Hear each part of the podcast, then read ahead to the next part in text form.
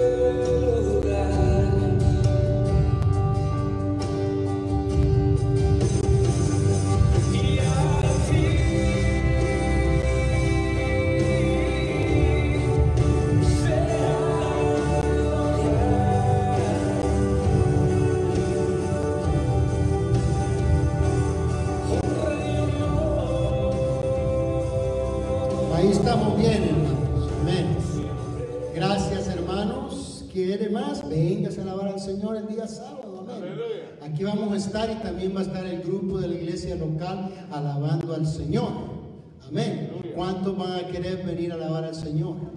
Ese día. Amén. Usted dirá, la música es alta. Más alta la ponía en el restaurante La Frontera y estaba usted ahí dando taconazos hasta las 2 de la mañana. Ah. Amén.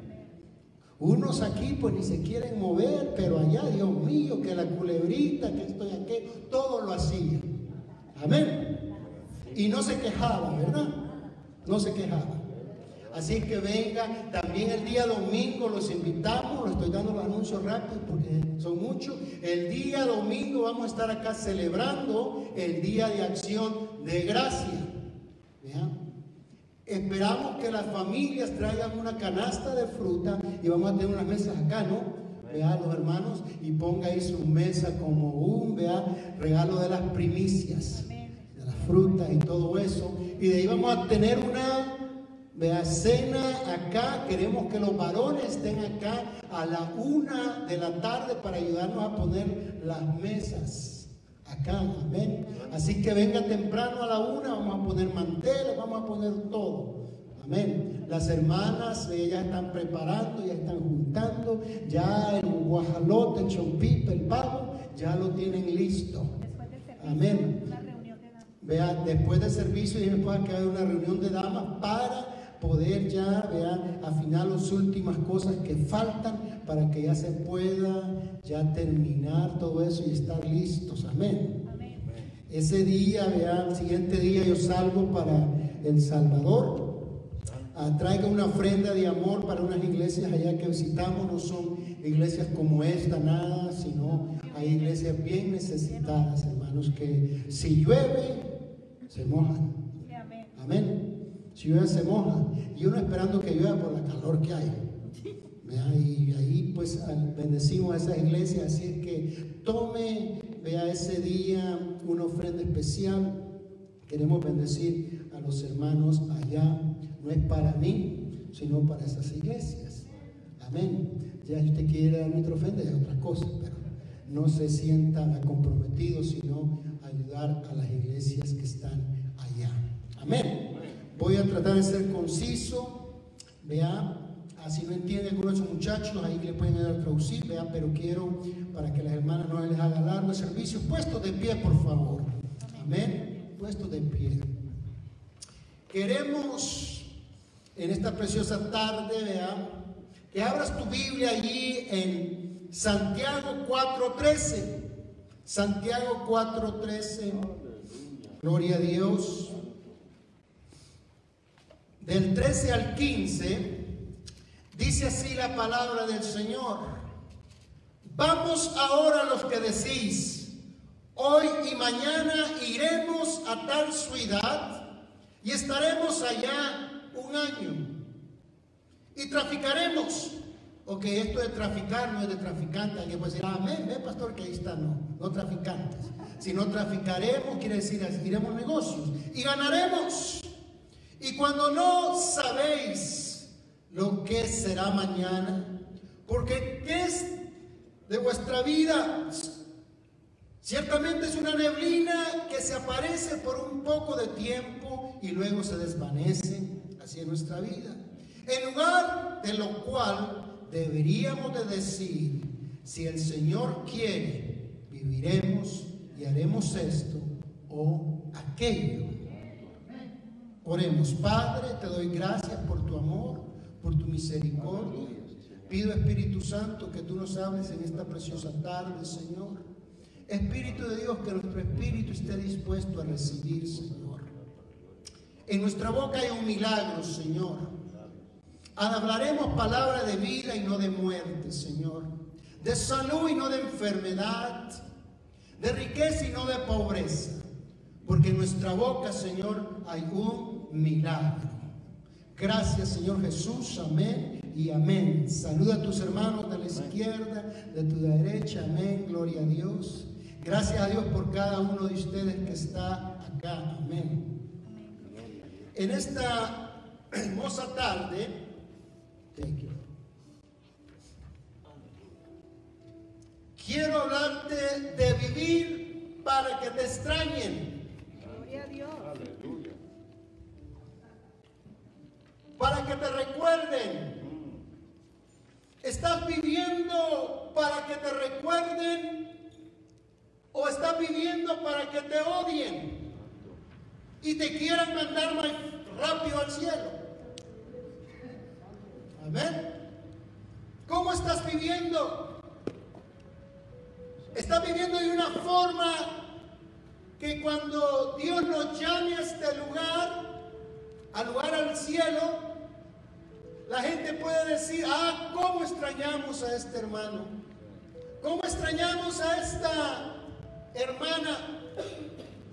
Ojalá no se oiga decir, qué bueno que se fue,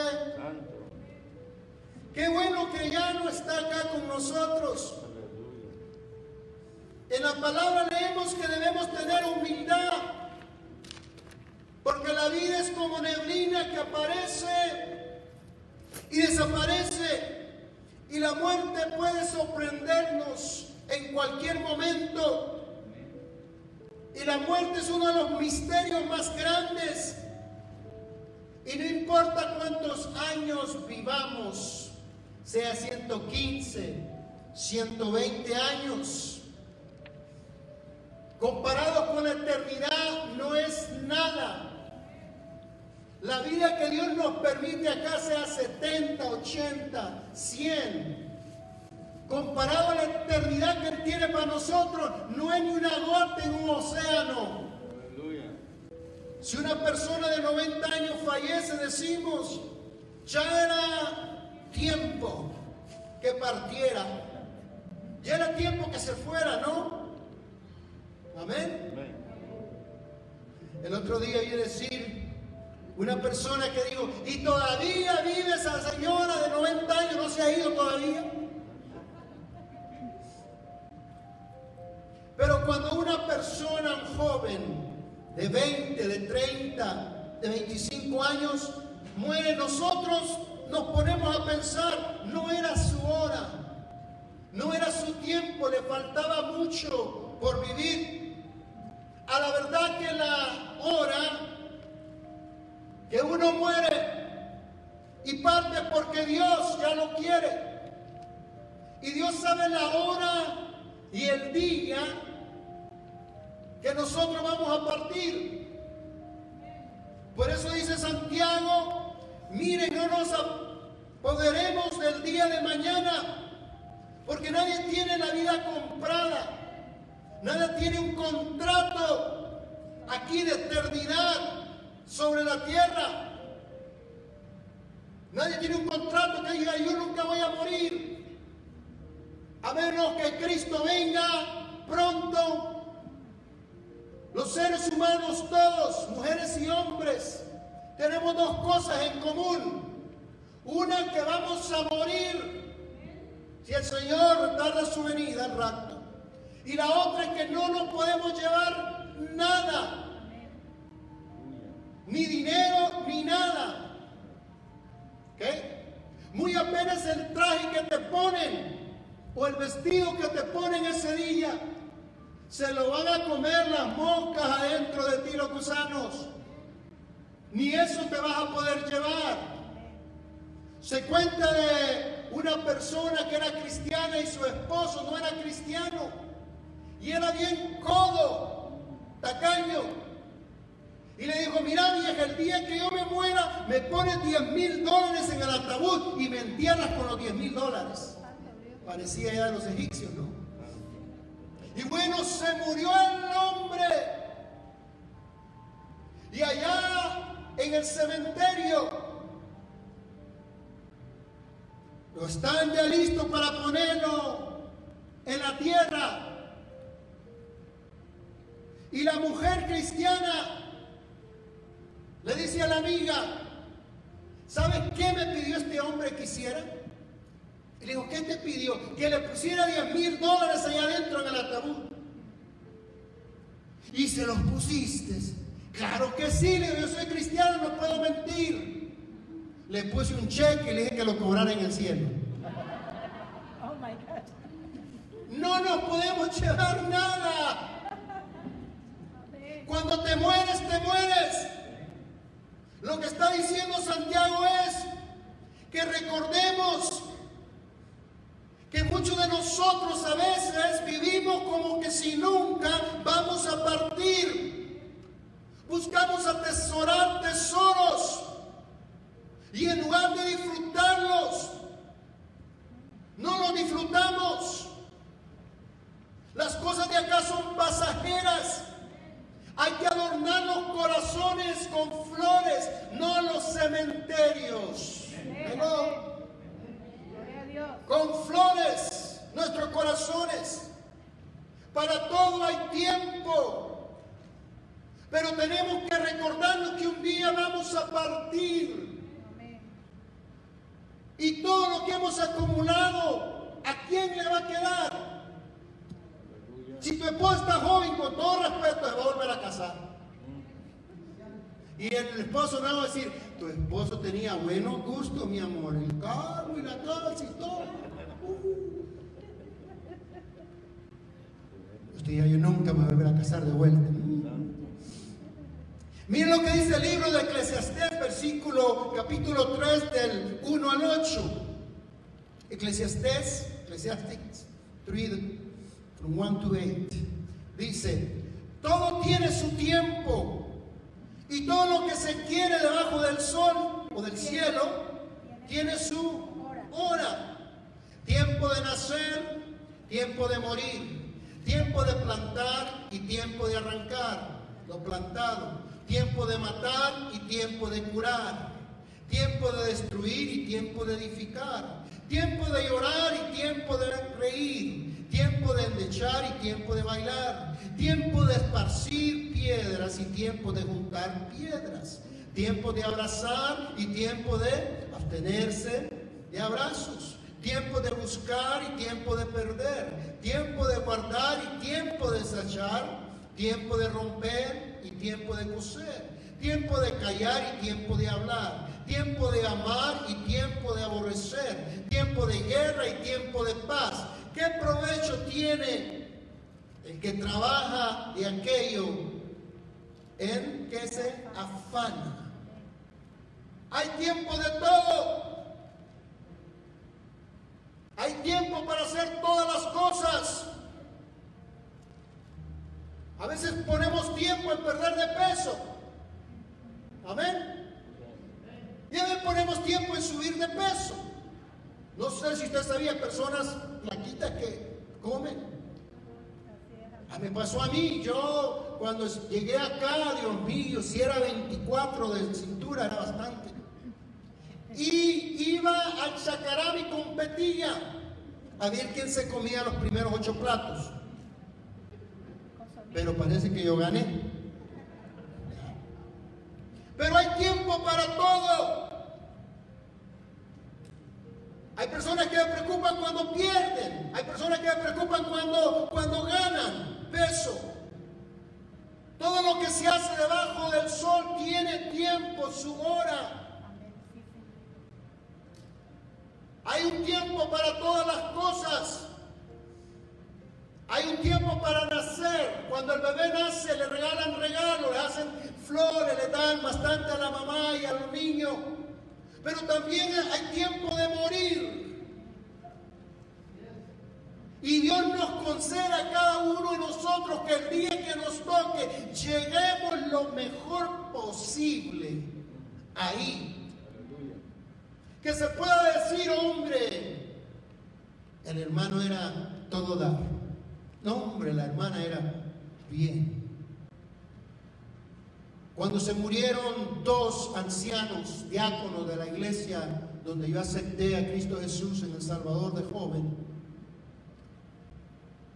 me dejaron un legado ellos.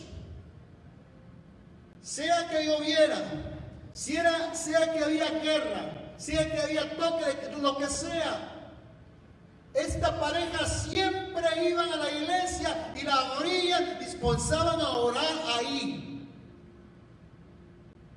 Hace 15 años fui y ellos acaban de morir.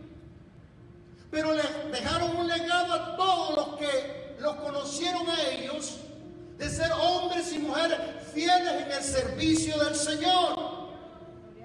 Fieles. ¿Qué se recordará la gente de ti? Algún día vamos a partir. Hay tiempo para la viudez. Aunque usted no lo cree, aquellos que estamos casados, llegará un punto donde tenemos el potencial de ser viudos o viudas. Aun cuando nos casen, dicen que hasta que la muerte nos separe. No dice hasta, lo- que lo mate el uno al otro, ¿verdad? Nada de eso. Sino hasta que la muerte nos separe. Pero podemos quedar viudos. Podemos quedar las hermanas viudas. Porque cada etapa tiene su bien para cada uno de nosotros. Viste partir a tu esposo, viste partir a tu esposa, a tus hijos. Es un dolor tremendo. Pero la vida tiene que seguir. Tiene que seguir adelante. No hay aquí alguna persona que no le duele el partimiento de un ser querido. Pero Dios ha dejado a cada uno de nosotros un espíritu de reposición. Un espíritu que te dice de seguir adelante. Aunque hayas perdido un ser querido que amabas mucho. Lo velas, lo entierras. Pero después tienes que seguir adelante. No te puedes quedar ahí estático, solo. Tienes que levantarte porque hay salarios que pagar.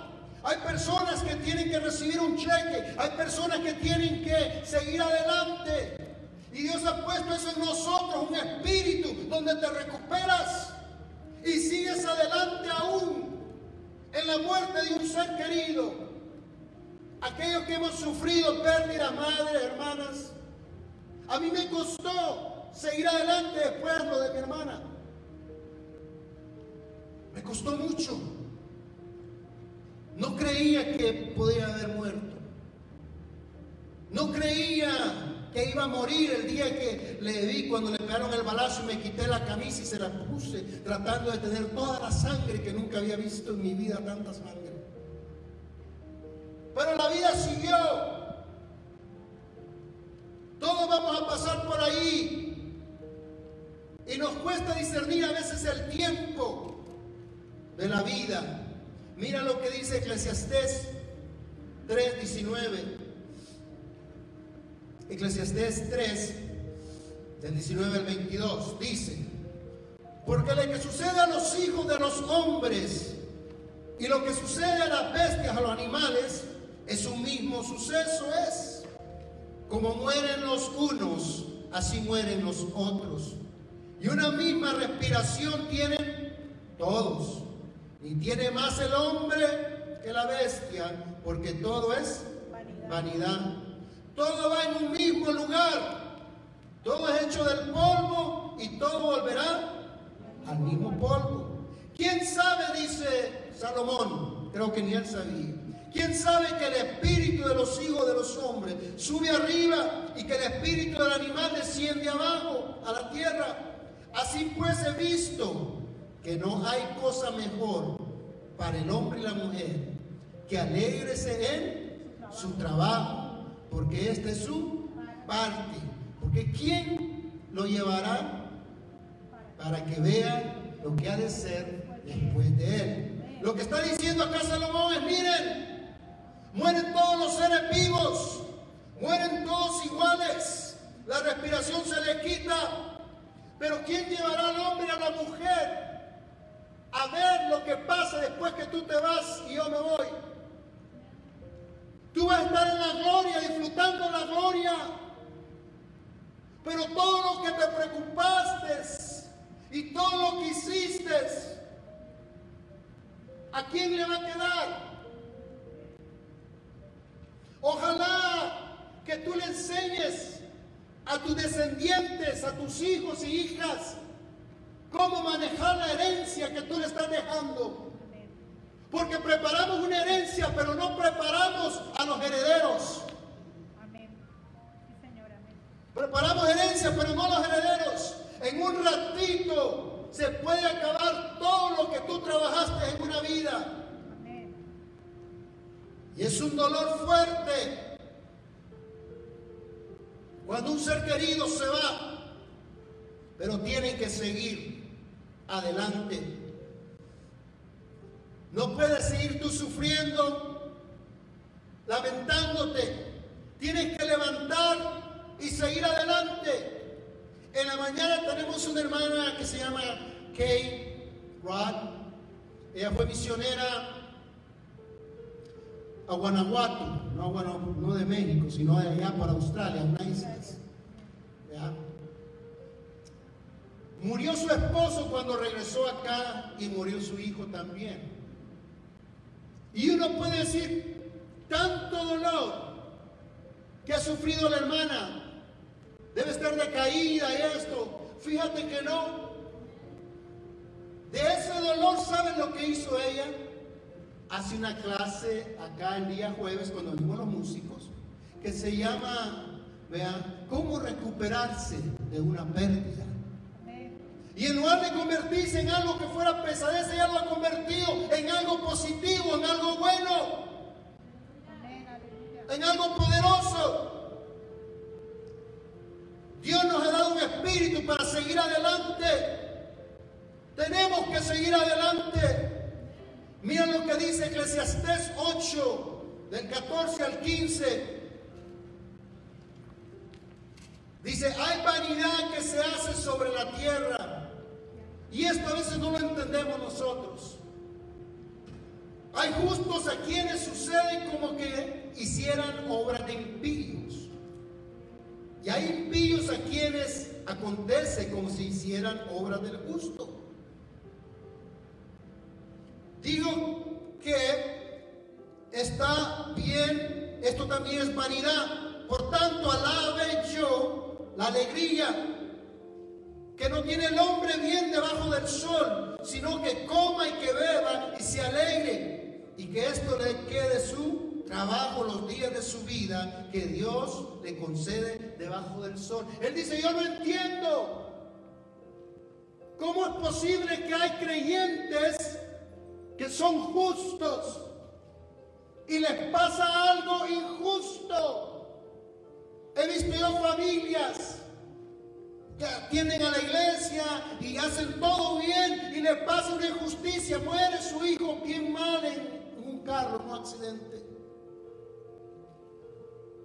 Y nos preguntamos, ¿no es justo? ¿Por qué, Señor, no te llevaste el bandido de mi vecino que pasa el viernes con música alta y pachanga y cerveza y todo? Y se va así al trabajo emborrachado, lo que sea, y no choca.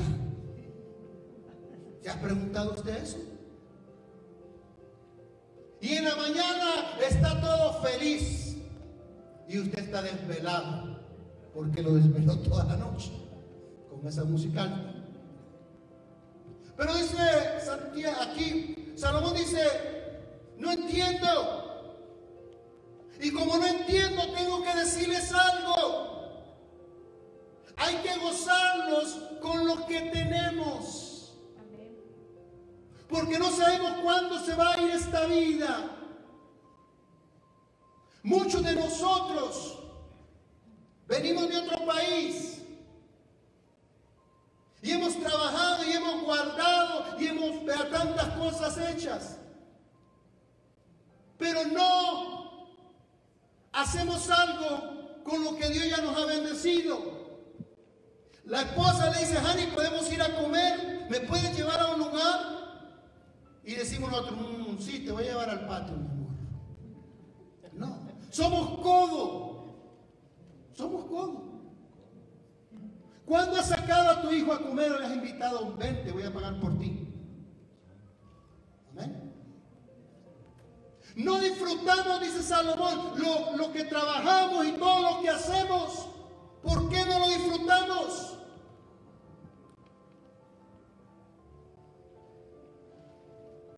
¿Qué va a pasar cuando nos vayamos? Te perdiste, dice él. Salomón, de tener una buena vida, de sonreírte, de gozarte, de estar haciendo esto y aquello con tu familia. Amén. Es que si gasto mucho esto y aquello. Es que cuando esté más anciano voy a ir. Cuando estés anciano te voy a llevar de la cama a la hamaca y a la televisión y es todo.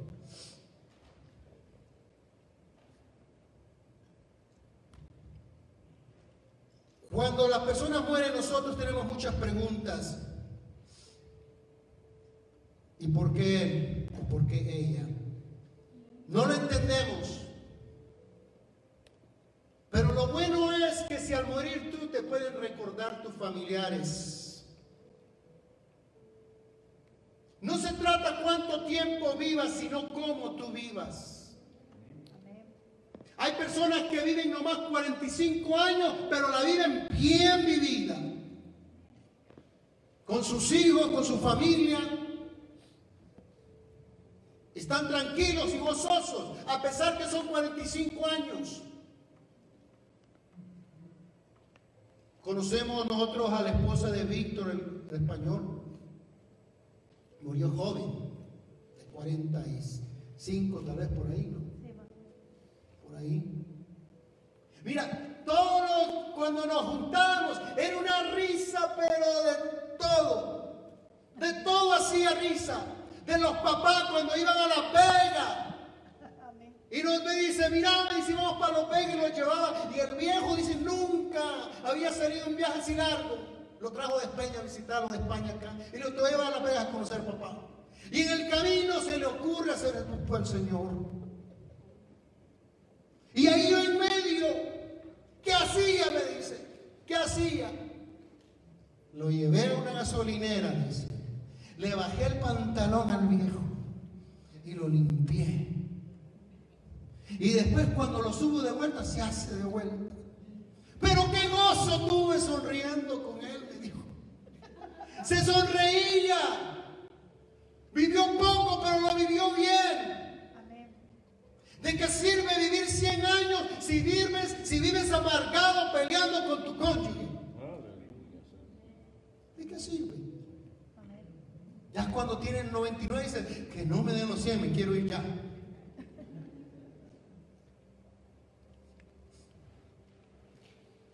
La vida es tan corta, pero ¿cómo está tu relación con tus familiares, con tus hermanos, con los hermanos de la iglesia? ¿Usted sabe cuánta gente se duele no haber tenido la oportunidad de pedirle disculpas, perdón a un ser querido, a sus familiares? Les duele no poder haber confrontado eso y arreglado eso cuando estaban en vida. Un día estamos, al otro día no estamos.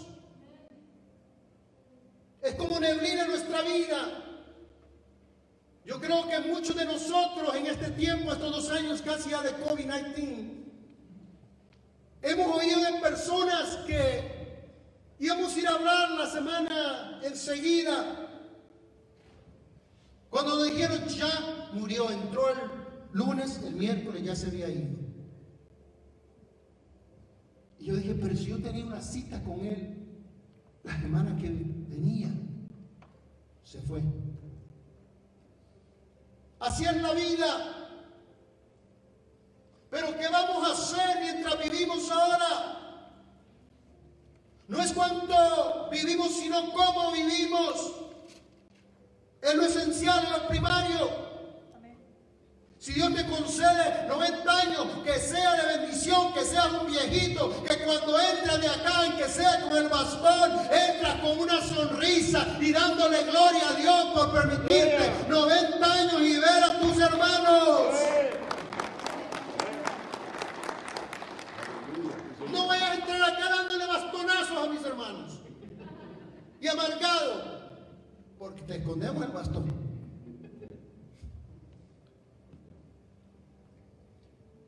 Que se recuerden la bendición que han perdido. ¿Estás bendiciendo a tus familiares, a tus hermanos en la fe? ¿Los estás amando con el amor de Cristo? Pastor, ni puedo ni verla. Me cae tan mal. La clase hablaba de eso. ¿Tú crees que en el cielo el Señor te va a mandar a otra iglesia del cielo? Para que ya no veas a esas personas. Es más, a los que te caen más mal son los que van a estar de vecinos en el cielo contigo. Si llegas al cielo. Jesús ha prometido grandes cosas para nosotros. Él dice, donde yo esté, vosotros también vais a estar. Cuando Esteban estaba siendo apedreado, se abrieron los cielos. Y la Biblia dice que Jesús está a la diestra del Padre, pero Esteban lo vio parado. Porque los que sirven a Dios, verdaderamente siervos de Dios, cuando un siervo y una sierva pasan la eternidad, Dios se levanta de su trono y te espera de pie con honores y te dice, bienvenido mi hijo, mi hija, siervo fiel, en lo poquito me serviste, en lo mucho te pondré, entra en el reino de tu Señor. Pero aquellos que de panzazo van a entrar al cielo, Dios mío, no me dejé, pro- no me dejé poner la- el sello de la bestia, Dios, no me lo dejé. De pura misericordia van a entrar. Dice la Biblia que no tienen la misma potestad ellos de los que van a tener los que son fieles ahora que hay prueba. Muchos cuando llegan al cielo dicen, Señor, ahora te voy a servir. Claro, ¿a dónde te vas más? Ya cuando estés en el cielo ya no te puedes salir de ahí. Pero ahora aquí es cuando tenemos que servirle al Señor con todo lo que tenemos, con todo lo que somos.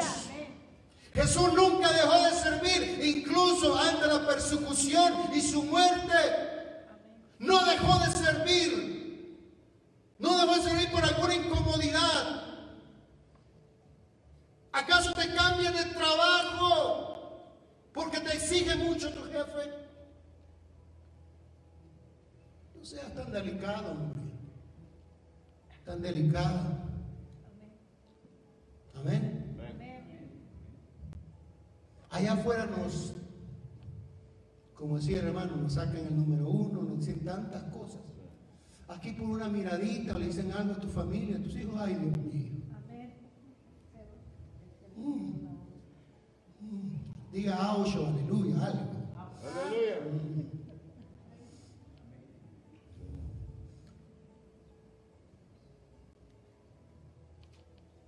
Frente a la muerte nos cuestionamos muchas cosas.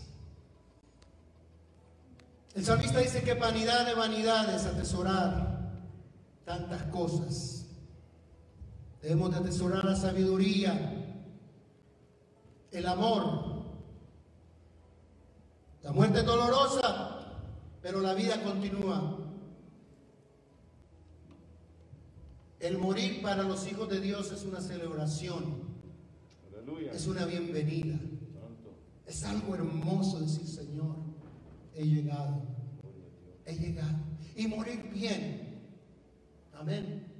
Y morir bien, dice la palabra de Dios. Y David murió bien. De años. Bendiciones. Y tantas otras cosas. El irse bien. Yo quisiera que al morirme todos se fueran conmigo. Y se murieran al mismo tiempo que yo. Pero no va a pasar así, ¿verdad? Usted vaya, el pastoral lo alcanzamos después. Ahí lo alcanzamos después. Darnos cuenta cómo es allá. Así que el consejo ante la muerte y la incertidumbre de lo que sucederá durante las situaciones que parecen injustas, hay que confiar en el Señor. Aleluya. Debemos de vivir felices porque lo demás es vanidad, es decir, injusticia. Dios nos deja una promesa de vida eterna y hay que disfrutarla. Sabemos que en el cielo vamos a disfrutar de una vida eterna, pero también hay que disfrutarla acá. Aleluya. No le estoy diciendo que vaya a pecar, no, pero disfrutarla con su familia, con sus hijos. Hay muchos padres que son bien codos creyentes, que con los amigotes le gastan de todo, pero cuando es la familia no hay dinero.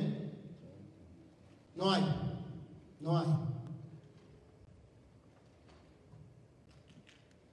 Están tranquilos, no sé, tal vez. Aleluya. Están esperando el Thanksgiving. Sé generoso, obséquiale a tus seres queridos. No esperes que te vayas para comprarle algo.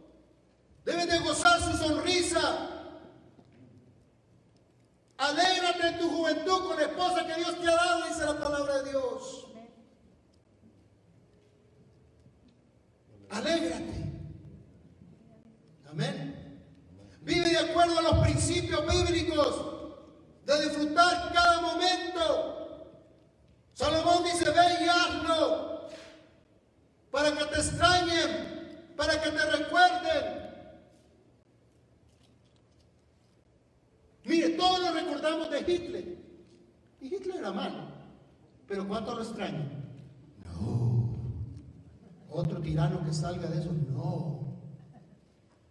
Pero cuando te extrañan, dicen, wow, qué hermanita, qué hermanita.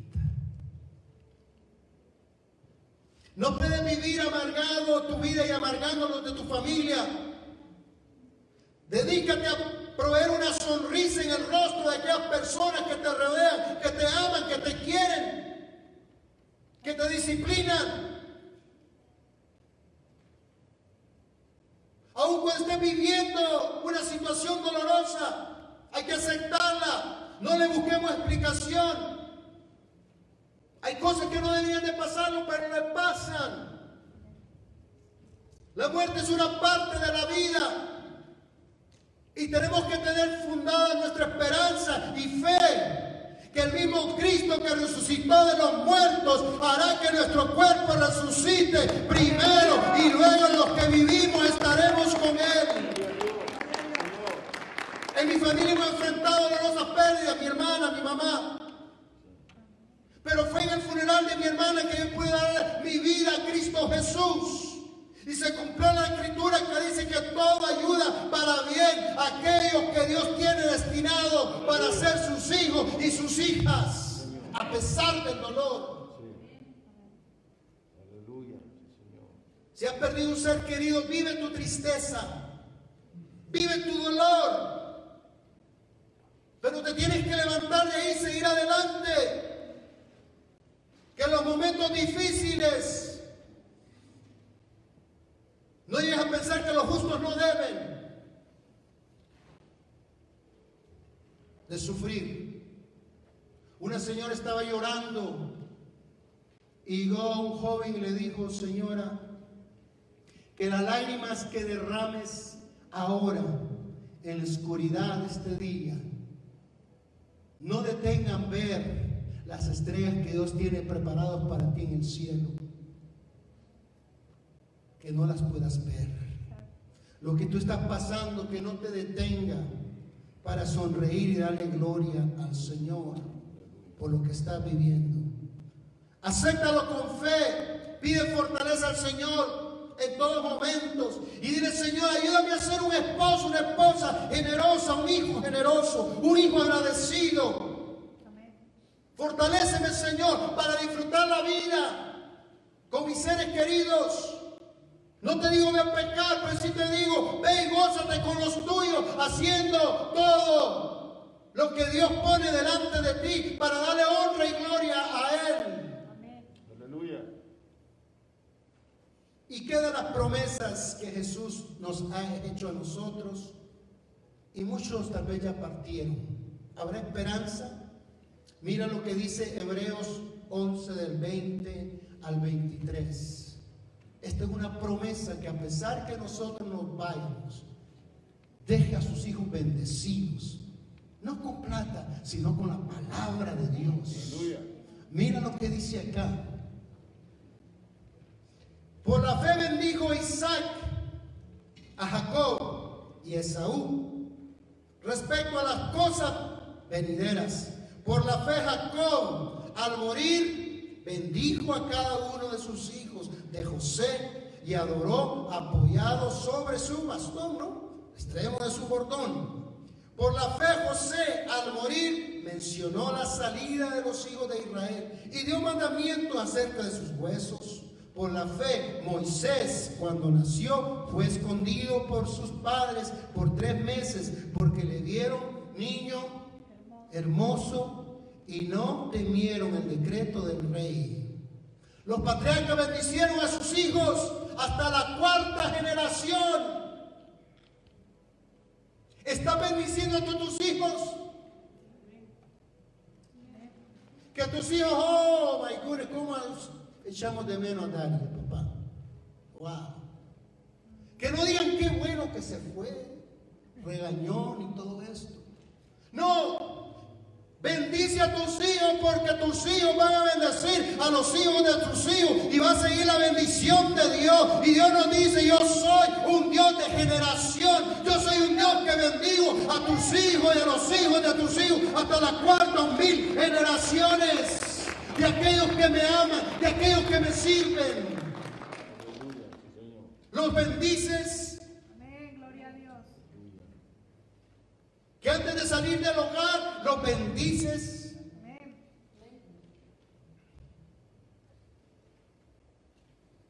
Que nosotros podemos decir, ya que estoy terminando, para mí el vivir es Cristo y el morir es ganancia. ¿Es ganancia para ti el morir? Claro. La pregunta es para ti, el vivir es Cristo, o el vivir es tu empresa. Tu dinero, tus bienes.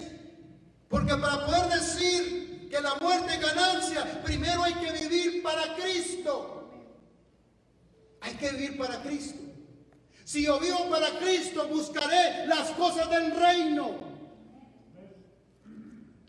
Me afrontaré mi persona a las cosas del reino. Todo lo demás se alinea. Si yo vivo para Cristo, pero no puedo servir a dos señores. Si estoy sirviendo a las riquezas y no sirvo a Dios, no estoy viviendo para Cristo. La muerte para aquellos que viven para Cristo no es un temor, no es una angustia, sino un instrumento que Dios usa para traer a los hijos y a las hijas de Dios a su presencia. Le dice muerte, venme a traer a tal persona porque anhelo abrazarlo, anhelo decirle que le amo y que triunfó. Aleluya. Gloria a sí, Dios. Señor. Mira aquí dice Romanos 7, 21 al 25, rápidamente, vamos saliendo. Dice Pablo estas cosas. Así que queriendo yo hacer el bien, hallo esta ley, que el mal está en mí. Porque según el hombre interior, me deleito en la ley de Dios, pero veo otra ley en mis miembros, que se revela contra la ley de mi mente y que me lleva cautivo a la ley del pecado que está en mis miembros. Miserable de mí, ¿quién me librará de este cuerpo de muerte?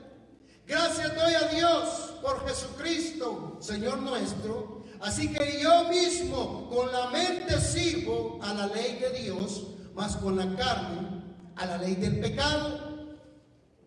Pablo está diciendo, ni yo mismo me aguanto. No es cierto que la mayoría de nosotros somos así. Queremos caminar bien con el Señor. Me meto 15 días de ayuno.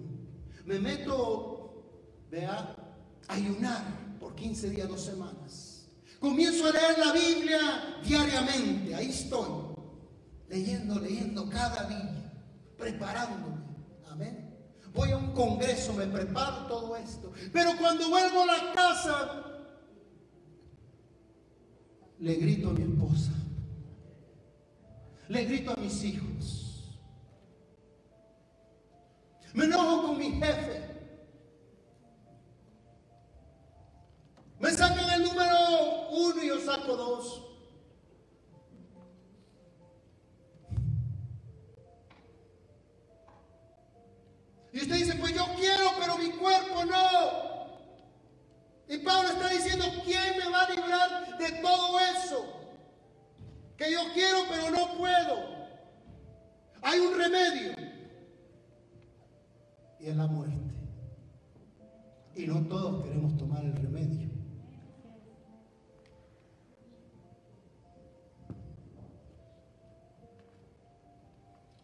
Lo que dice rápidamente 1 Corintios 15, 53.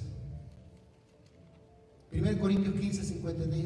¿Por qué es necesario que esto corruptible, esto que se ve esta carne, se vista de incorrupción y esto mortal se vista de inmortalidad? Y cuando esto corruptible se haya vestido de incorrupción y esto mortal se haya vestido de inmortalidad, entonces se cumplirá la palabra que está escrita. Sorbide la muerte, oh victoria. ¿Dónde está, oh muerte, tu aguijón? ¿Dónde sepulcro tu victoria? Ya que el aguijón de la muerte es el pecado y el poder del pecado la ley. Pero mira lo que dice Pablo, esta es una revelación tremenda. Ya no puedo pasar de este cuerpo mortal. Pero cuando ya viene la muerte, ya no le tengo miedo. La muerte, va a, la muerte va a querer ponerme temor. Pero cuando muere esto, ya no hay algo que me impida alabar y glorificar a Cristo Jesús. ¿Dónde está muerte tu victoria? Por fin seré librado, dice Pablo. Cuando la muerte llegue a mí, seré librado porque este cuerpo ya no va a estar estorbándome para servir a Dios. Así que ese es un instrumento que Dios usa para llevarme a su gloria. Mm. Este cuerpo será glorificado únicamente cuando ya muera. Y ya puedo decir, olvida la muerte. Oh muerte, ¿dónde está tu hijo? ¿Dónde está aquello que tenías temor? Voy a entrar a la eternidad sirviendo al Señor. O voy a entrar a la eternidad pensando "Mm, todo lo que dejé allá. Dicen que un hermano a medio estaba frío el hermano. Soñó que venía el rapto. Y todos los a su alrededor cristianos subían y subían al cielo. Y él comenzó a subir al cielo. Pero cuando ya iba una cantidad alta, miró para atrás que algo lo detenía. Y miró y había una cuerda que estaba el barco, la casa, los coches que no lo dejaban subir a él para arriba. ¿Cuáles son las cosas que nos detienen a nosotros? ¿Cuáles son las cosas que nos está deteniendo para decir el vivir para mí es Cristo Jesús? ¿Qué es lo que nos detiene para ser verdaderamente creyentes verdaderos? Y decir hasta aquí como el alcoholista o la- el que anda en alcoholismo, alcoholismo dice, no puedo.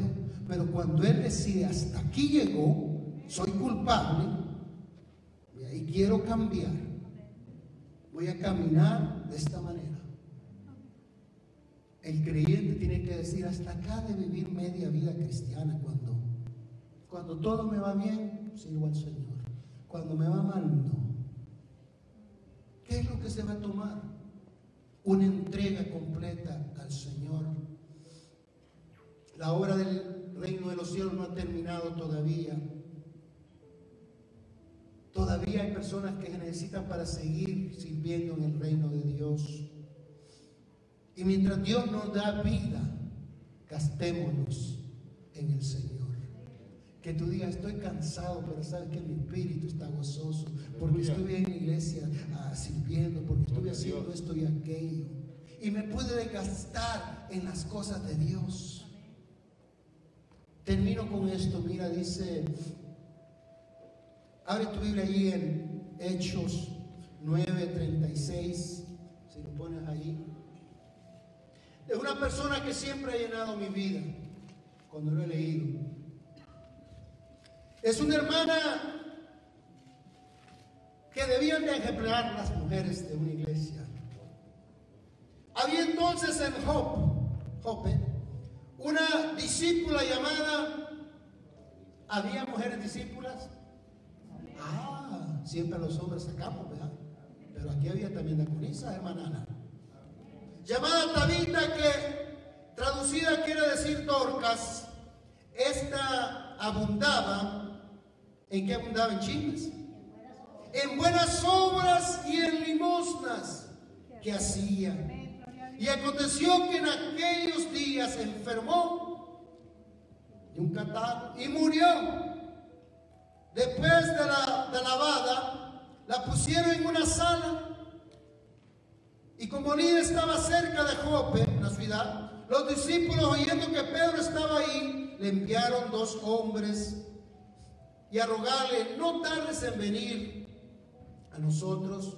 Levantándose entonces Pedro fue con ellos y cuando llegó le llevaron a la sala donde le rodeaban todas las viudas llorando y mostrando las túnicas y los vestidos que Dorca hacía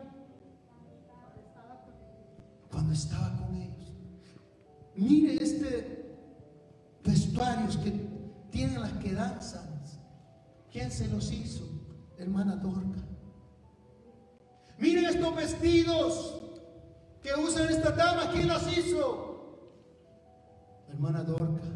Y les cobró mucho, ¿verdad? No. Los hacía para las viudas hacía para los demás. Y las mujeres lloraban. Que te puedan echar de menos a ti. Y dice que Pedro entró y le dijo, bueno, vamos a sacar a algunas personas de acá. Y comenzó a orar. ¿Y qué pasó? Resucitó. Pero dígame usted, ¿quién quiere resucitar a un amargado? A un viejo limón, a un chismoso, a una chismosa. Que se queme, que se queme, que se queme, van a cantar más. ¿Ah? Pero esta mujer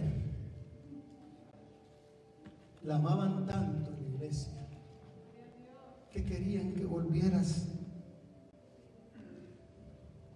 Y no la amaban porque daba cosas, no, sino porque su personalidad era de amar a Dios Aleluya. y servir al pueblo de Dios. Amén. Que Dios. sea su anhelo servir a Dios, no importa si le den gracias o no le den gracias. Amén. Puestos de pie, por favor, músicos pasen.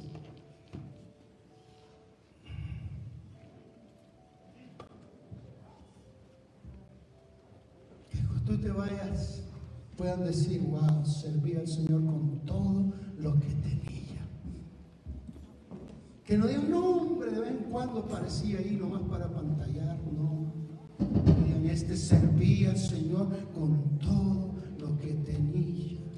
Todavía tengo sus consejos, todavía tengo las palabras que habló. Todavía tengo las palabras cuando enseñaba en la escuela dominical, todavía tengo todo esto en mi corazón. Porque serví a Dios y no a los hombres. Espíritu Santo, pasen todos los músicos, por favor. Espíritu Santo, Espíritu Santo. Aleluya. Necesitamos en estos días, Señor, mujeres como Dorcas, hombres como Esteban, que en lugar de maldecir, bendecían, aun cuando estaban siendo apedreados. No. Porque el amor de Jesús estaba en ellos querían resplandecer para Jesús y vivir para Jesús. Espíritu Santo, que seamos conscientes, Señor, que tú seas el primero y vivir para Cristo.